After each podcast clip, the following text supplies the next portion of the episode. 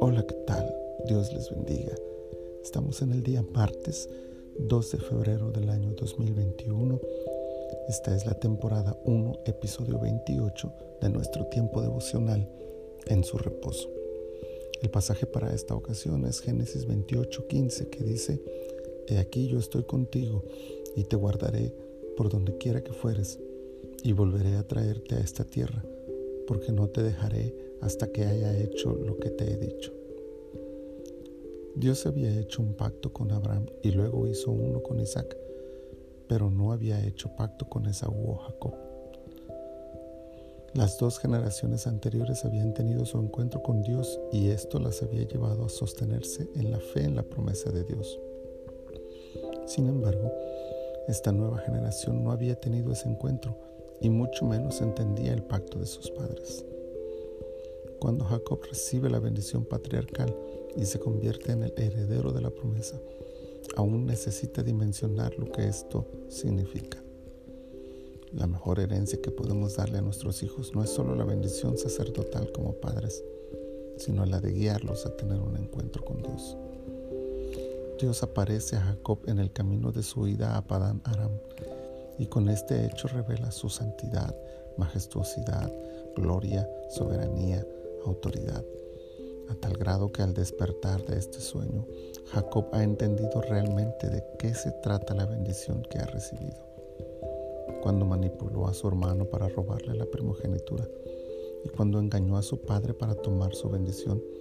Él creía que robaba para sí camellos y ovejas, pero adquiría un lugar en el plan eterno de Dios para la humanidad. Aunque abrió sus ojos ante tal dimensión divina, en realidad Jacob no estaba listo para ser parte de este propósito. De ahí la trascendencia de este que sería el primero de varios encuentros que Jacob tendría con Dios y que lo llevarían por un proceso hasta convertirlo en quien necesitaba ser para cumplir su lugar en el plan divino. En ese contexto, la frase no te dejaré hasta que haya hecho lo que te he dicho cobra una enorme dimensión. Muestra la fidelidad de Dios con sus propósitos y su compromiso para llevarnos al cumplimiento de su voluntad. Esto representa igualmente un proceso formativo para Jacob y ejemplifica a la perfección los procesos que cada uno de los hijos de Dios vivimos para convertirnos en aquello que Él ha planeado.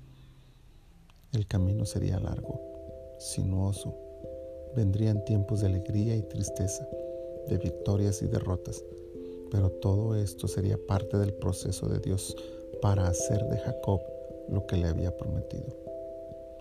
Dios tiene un propósito para la vida de cada uno de sus hijos. Él está a nuestro lado, acompañándonos en cada parte de nuestro proceso para transformarnos en aquello que Él ha prometido. Que nuestro encuentro con Dios nos lleve a esa seguridad y a adorarle por tan grande amor y fidelidad. Señor, te adoramos en esta hora. Te bendecimos, te exaltamos, te reconocemos como nuestro Dios y nuestro Señor. Y te agradecemos el propósito que tienes para nuestras vidas. Ayúdanos a dimensionarlo. Ayúdanos, Señor, a ver más allá de lo que ven nuestros ojos naturales y ver tu propósito eterno para nosotros.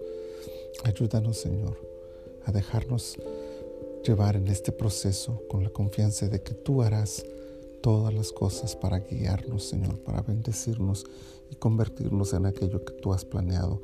Así como se lo prometiste a Jacob, podemos estar seguros de que tú estarás con nosotros todo el tiempo hasta hacer de nosotros lo que tú has prometido. Glorifícate, Señor, en la vida de tus hijos. En el nombre de Jesús. Amén. Amén. Gracias sean dadas a Dios por sus bendiciones y sus misericordias para nuestras vidas. El Señor les bendiga.